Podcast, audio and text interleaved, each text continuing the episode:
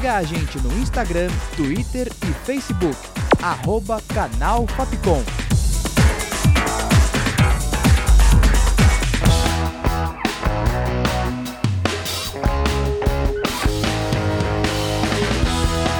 Rádio Fapcom. O som da comunicação.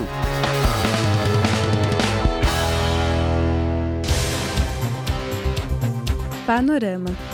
Oi, gente, esse é o podcast Panorama. Eu sou o Thales Ribeiro e vou trazer o que de mais importante aconteceu na semana, como os novos casos de coronavírus confirmados no Brasil e as fortes chuvas que atingiram o sudeste do país. O Ministério da Saúde confirmou na sexta-feira, dia 6, que o Brasil possui oito casos confirmados de coronavírus. E pela primeira vez foi detectada uma transmissão local, ou seja, pacientes que não estiveram em um dos países atingidos pela doença. Um possível novo caso é de uma mulher no Distrito Federal, que viajou para o Reino Unido e para a Suíça. Ela aguarda a contraprova realizada pelo Instituto Adolfo Lutz para confirmar a doença. Até a gravação dessa edição do Panorama, o Covid-19 já afetou mais de 96 mil pessoas no mundo, das quais 3.300 morreram, a maioria na China. O Ministério da Saúde informou que não haverá mudanças na estratégia de combate à doença.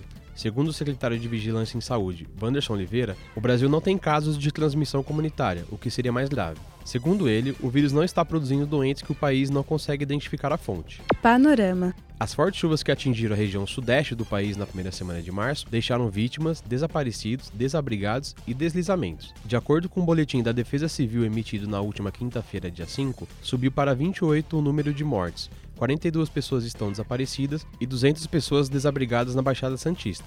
Já no Rio, onde os locais mais afetados estão na capital e na Baixada Fluminense, a Defesa Civil do Estado confirmou ao menos 5 óbitos e aproximadamente 5 mil pessoas desabrigadas.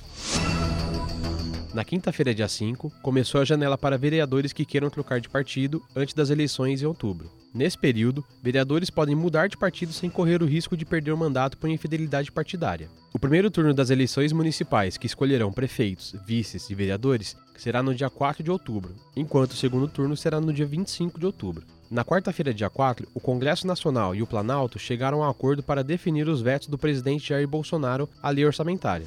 O governo apresentou um projeto que define a divisão pela metade dos 30 bilhões que eram disputados entre os poderes. Da parte do Congresso, a Câmara controla 10 bilhões e o Senado os 5 bilhões restantes. O Congresso cobrou do presidente Jair Bolsonaro um gesto de repúdio à afirmação pelo ministro-general Augusto Heleno de que o legislativo chantageou o Planalto. Panorama. Um documento encaminhado à CPMI das fake news mostrou que o computador do gabinete do deputado Eduardo Bolsonaro, filho do presidente Jair Bolsonaro, foi usado para criar uma página de ataques virtuais no Facebook. A página chamada Bolso Feios foi criada em um computador dentro da Câmara com o e-mail usado pela equipe do deputado. A conta também está ligada ao celular do secretário parlamentar de Eduardo Bolsonaro. Os principais alvos da página são os membros do Congresso, STF e imprensa. As informações foram obtidas pela repórter Constança Rezende a partir de documentos enviados pelo Facebook à CPMI das fake news. A investigação foi feita depois da denúncia de Joyce Hasselman de que o deputado Eduardo Bolsonaro comandava o Gabinete do Ódio, um grupo que organiza um cronograma de ataques a pessoas consideradas inimigas da família.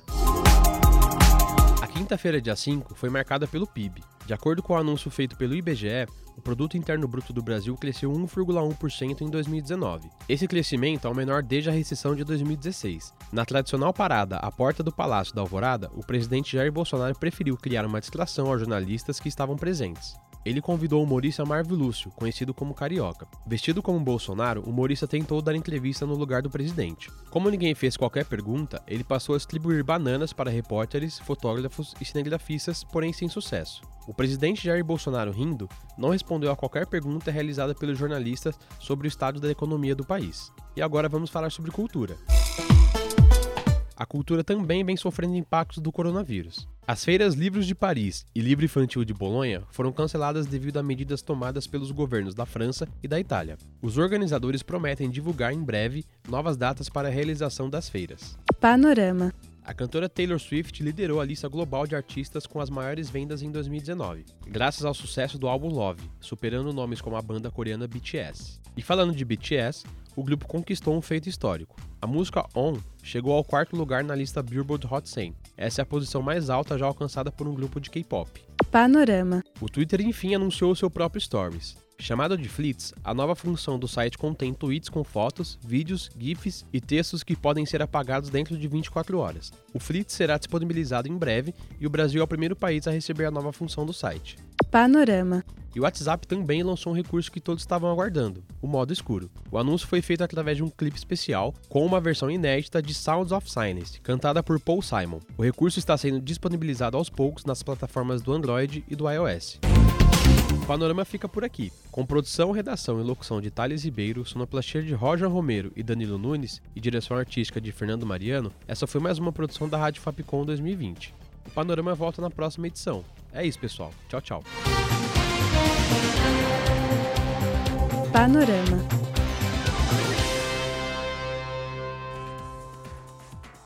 Siga a gente no Instagram, Twitter e Facebook. Arroba Canal Fapcom.